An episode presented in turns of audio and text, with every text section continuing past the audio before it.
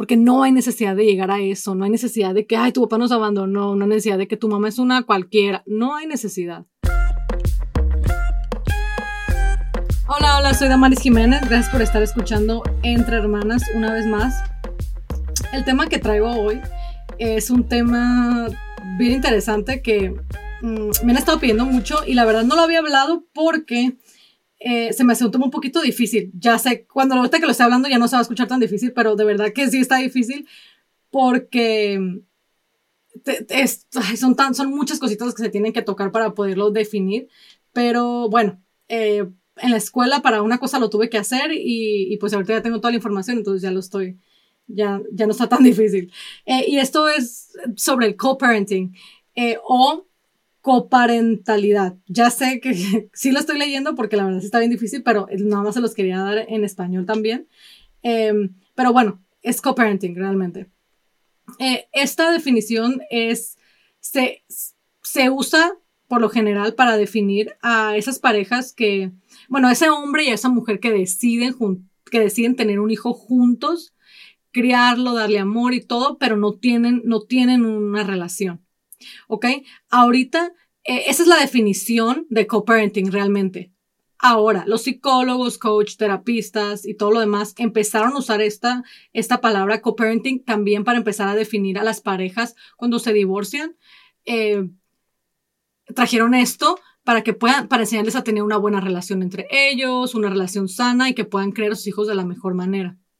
Ok, me han, hablado, me han preguntado muchísimo de esto y otra vez yo he dicho, bueno, me voy a tener un poquito porque hay tantas cositas como que definiciones y, y, y muchas preguntas que me hacen como que, ¿qué tal si me voy bien mal con él? ¿Qué tal si me engañó? ¿Qué tal si esto? Entonces dije, bueno, pero bueno, ya estoy aquí.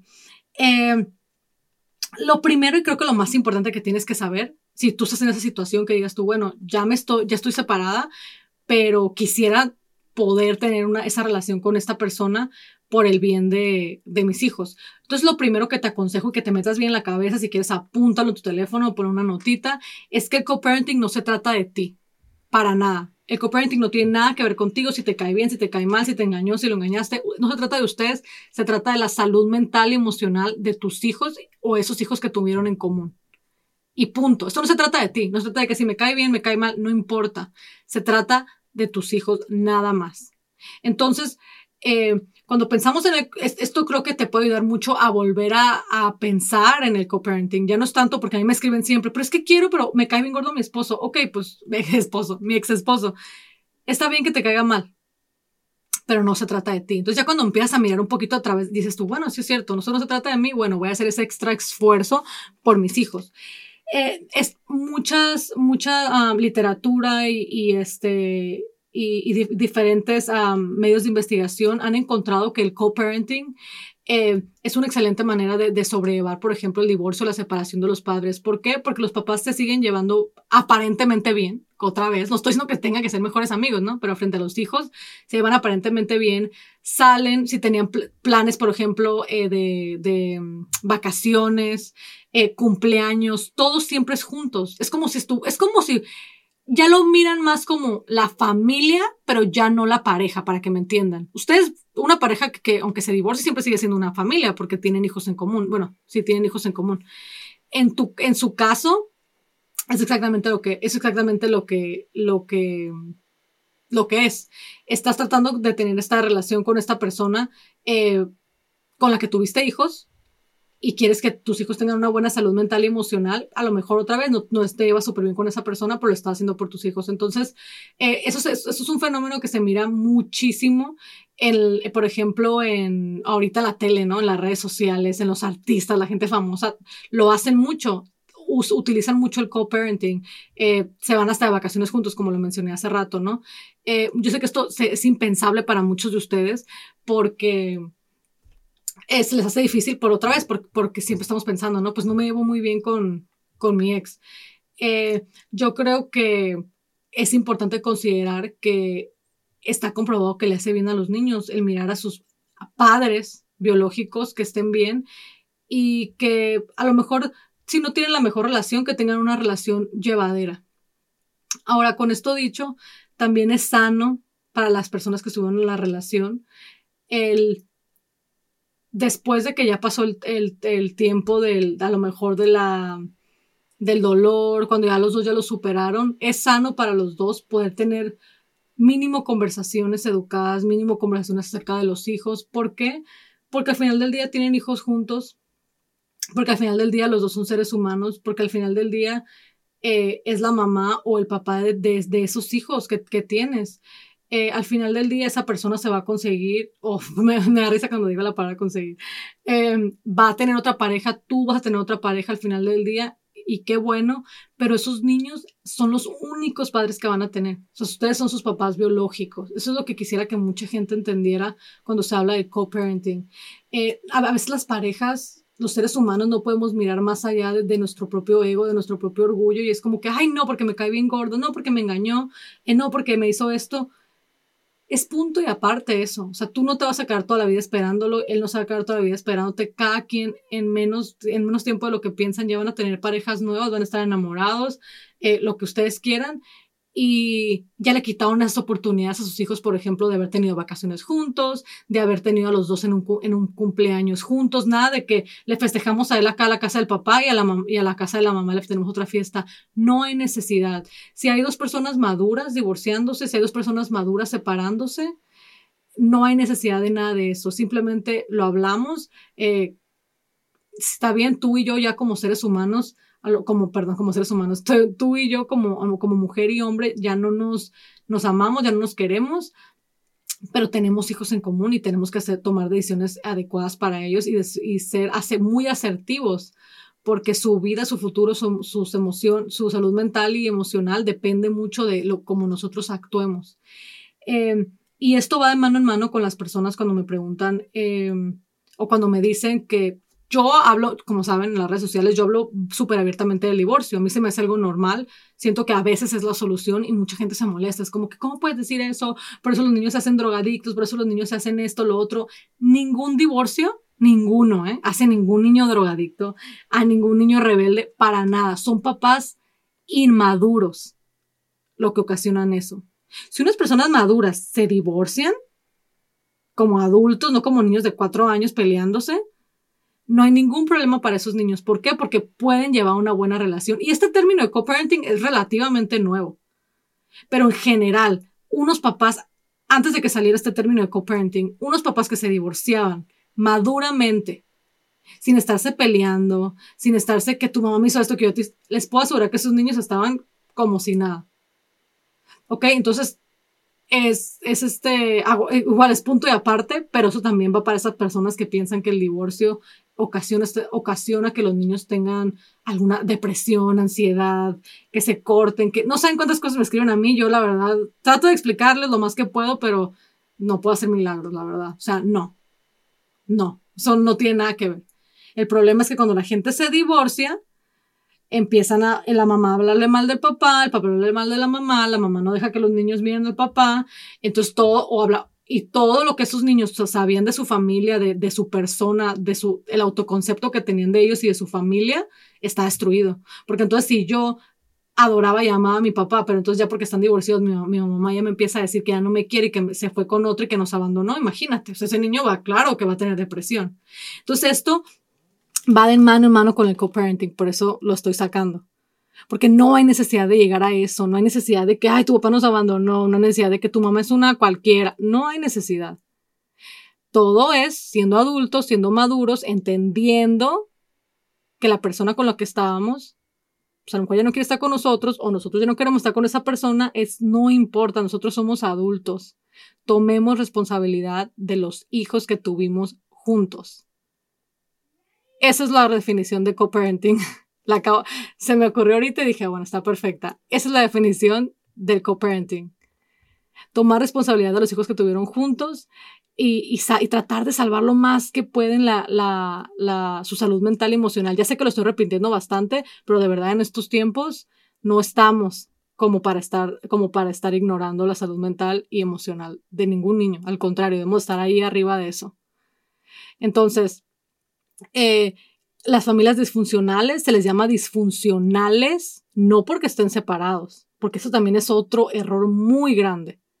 Una, una, una, un, matrimonio, un matrimonio, perdón, una familia disfuncional no quiere decir que, ah, es que mi papá está divorciado y anda con otros, mi mamá se va. No, una, una, familia es disfuncional porque se llevan mal, porque se gritan, porque hablan bien feo de uno del otro en frente de los hijos, porque no hay respeto, porque no hay una unión. Una familia funcional no quiere decir que hay un matrimonio, no quiere decir que sea la mejor pareja del mundo, no. Simplemente quiere decir que todos los componentes de esa familia, o sea, la mamá, el papá y los hijos, se llevan bien, se aman, hay respeto. No quiere decir que el papá y la mamá estén juntos, no quiere decir que haya una relación entre ellos, no quiere decir que haya sexo, muy por el contrario. Quiere decir que hay respeto, que se llevan bien, que yo te respeto a ti, tú me respetas a mí y queremos crear estos niños de la mejor manera. Pero otra vez, chicas, y chicos también, para esto se necesita mucha madurez, mucha. ¿Ok? No pueden ponerse como perros y gatos con su pareja y, y sobre todo, y creo que esto ya también ya me lleva a otro tema que también siempre es bien pedido, ¿no? Que es obviamente el de superar las relaciones cuando, cuando terminas con alguien o cuando te divorcias. Pero de verdad, no me quiero meter mucho en eso, pero va de mano en mano. O sea, va también de aceptar, ¿no? Cuando ya te estás separando, cuando tu, tu esposo ya te dice que ya, o tu ex esposo, perdón, ya te deja y te dice que se fue con otra, eh, o que ya no te ama, o, o por la razón que sea que estén separando. Yo entiendo el duelo y trabajo, y lo entiendo perfectamente porque trabajo con muchísimas chicas que están en ese duelo de separación pero cuando tenemos hijos tenemos que ir más allá. Y yo sé que se escucha feo y se escucha como que, ay, ni que fuéramos las mujeres super, ni que fuéramos la mujer maravilla, pero cuando tenemos hijos ya no se trata de nuestros sentimientos. Ya, no, ya de verdad, o sea, ya no se trata de nuestra linda cara. O sea, no, de verdad, ni de la linda cara de, nuestro, de, eh, de nuestra expareja. Se trata de nuestros hijos, o sea, y aunque estemos bien dolidos y lo que ustedes quieran, y, obviamente dense ese tiempo, ¿no? De, de, sanación, pero eh, no, sin, sin, sin dejar que pase muchísimo tiempo otra vez, ¿Por qué? Porque entonces ahí le estás haciendo un daño al entorno familiar de tus hijos. Y yo sé que todo esto es bien difícil, yo sé que voy a tener un montón de preguntas eh, ¿Por qué? Porque vienen un montón de preguntas. O sea, la verdad, yo nada más de estarlo diciendo ahorita digo yo, bueno, me van a mandar ahorita, em, bueno, pero es que, ¿y si, y si dejé a mi esposo porque me pegaba? ¿Y si mi esposo era abusivo? ¿Y si odio tanto a mi ex esposo que no lo quiero mirar? ¿Y si mi, y si mi expareja me odia tanto a mí que no me quiere mirar? No nos podemos, o sea, bien, yo sé, yo sé, yo sé que el co-parenting puede ser muy difícil, pero otra vez, cuando nos comportamos de esa manera, cuando ponemos los según nosotros nuestros sentimientos por enfrente de esto, estamos enseñando mucha inmadurez eh, y, muy, poco carácter para ser padres. Porque también para ser un buen padre, acuérdense, y yo no soy nada para decir quién es un buena mamá, un, buena, un buen papá o nadie, porque yo no soy la mamá perfecta, pero sí se necesita mucho carácter. Y muchas de las veces, y muchos de ustedes me entenderán, ni dejamos nuestra felicidad, nuestro eh, sentirnos bien a un lado por nuestros hijos y el, y el co-parenting a veces así se va a llegar a sentir. Se va a llegar a sentir como que, híjole, yo no quiero hacer esto, yo no quiero salir con esta persona, me cae mal, me hizo esto, me hizo lo otro, eh, no quiero. Pero al final del día lo haces, ¿no?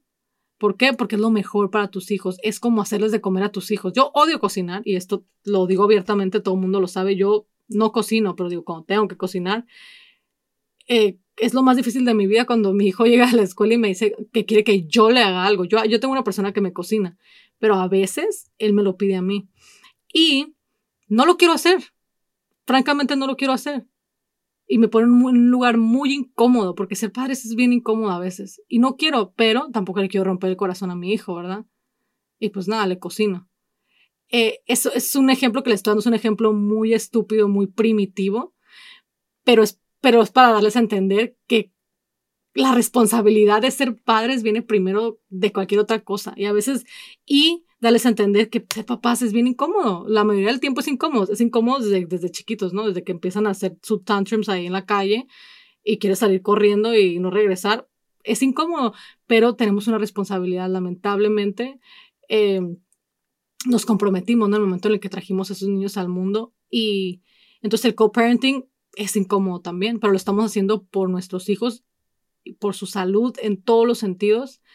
Eh, lo que sí les puedo recomendar, porque yo sé que esto me lo van a preguntar, va a ser que si te quedaste en malos términos con tu pareja, o sea, cómo pueden tratar de sobrellevar el co-parenting, yo te recomendaría mucho, es un ejercicio que yo hago con parejas con, en este tipo de, cuando están en este tipo de situación, em, te recomiendo mucho que tengas una plática asertiva con esta persona. Si se separaron, vamos a decir lo más lógico, ¿no? Eh, infidelidad y están muy mal que no quieres ni verlo ni en pintura, ¿no?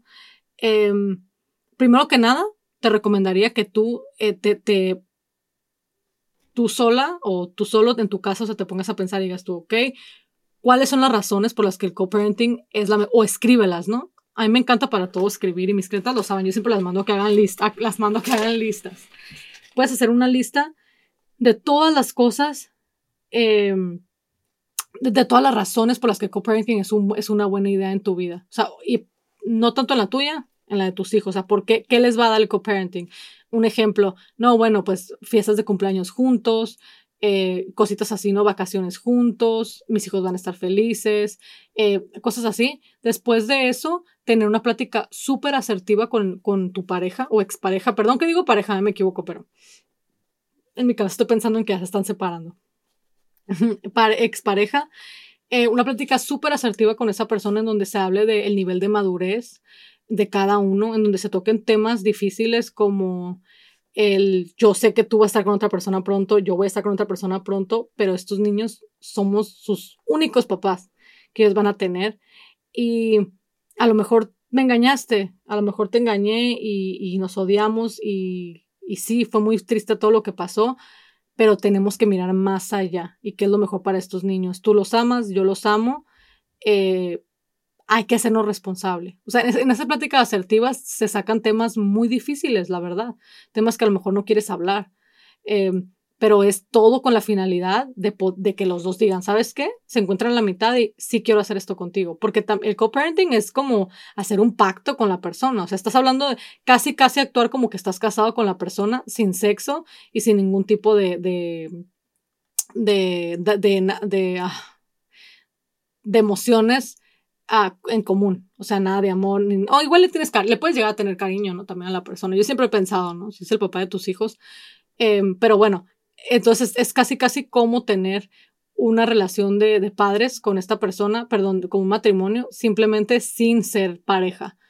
Entonces, es un compromiso, te tienes que comprometer. ¿Y por qué les digo que es un compromiso? Porque luego llegan esas etapas difíciles cuando uno de los dos tiene pareja y la pareja ahora, y esto créanme que pasa, porque me lo platican todo el tiempo, eh, la pareja llega y ahora es como que, ay, no, ¿por qué le estás hablando, por qué estás hablando a tu ex? ¿Y por qué estás yendo a la casa de tu ex? ¿Y por qué tienen que ir a vacaciones juntas? ¿Y por qué tienes que ir a las fiestas? Porque esas personas nuevas que llegan no entienden paran absolutamente a lo que es el co-parenting, porque esas personas nuevas que llegan no les interesa en lo absoluto tu familia, ni los niños, porque esas personas nuevas que llegan no pueden ver más allá de, su, de su frente y todo lo que miran es, esta persona es mía y, está con su ex y va con la ex y no miran que no tiene nada que ver la ex, o sea, son los hijos que, tienen, que tienes en común con una persona, es una responsabilidad que te echaste cuando decidiste tener hijos.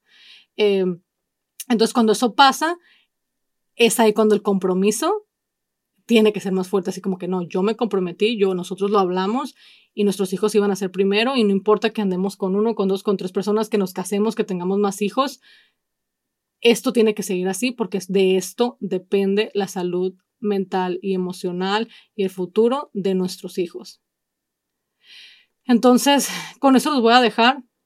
Realmente pudiera decir muchísimo, muchísimo más. Eh, estoy un poquito cortita de tiempo. Yo sé que me van a decir que, que estuvo muy cortito, pero em, Igual y hago una parte 2, mándenme sus preguntas porque yo sé que siempre tienen preguntas del de, co-parenting em, y trato de hacer una parte 2. Eh, preguntas, igual y me, me, platican cómo les pareció el, el podcast. También compártanlo, por favor, si conocen a una persona que esté pasando por esto o que esté tratando de implementar el co-parenting em, con su expareja, compártanlo. Cualquier comentario, escríbanme en las redes sociales. Eh, bye bye.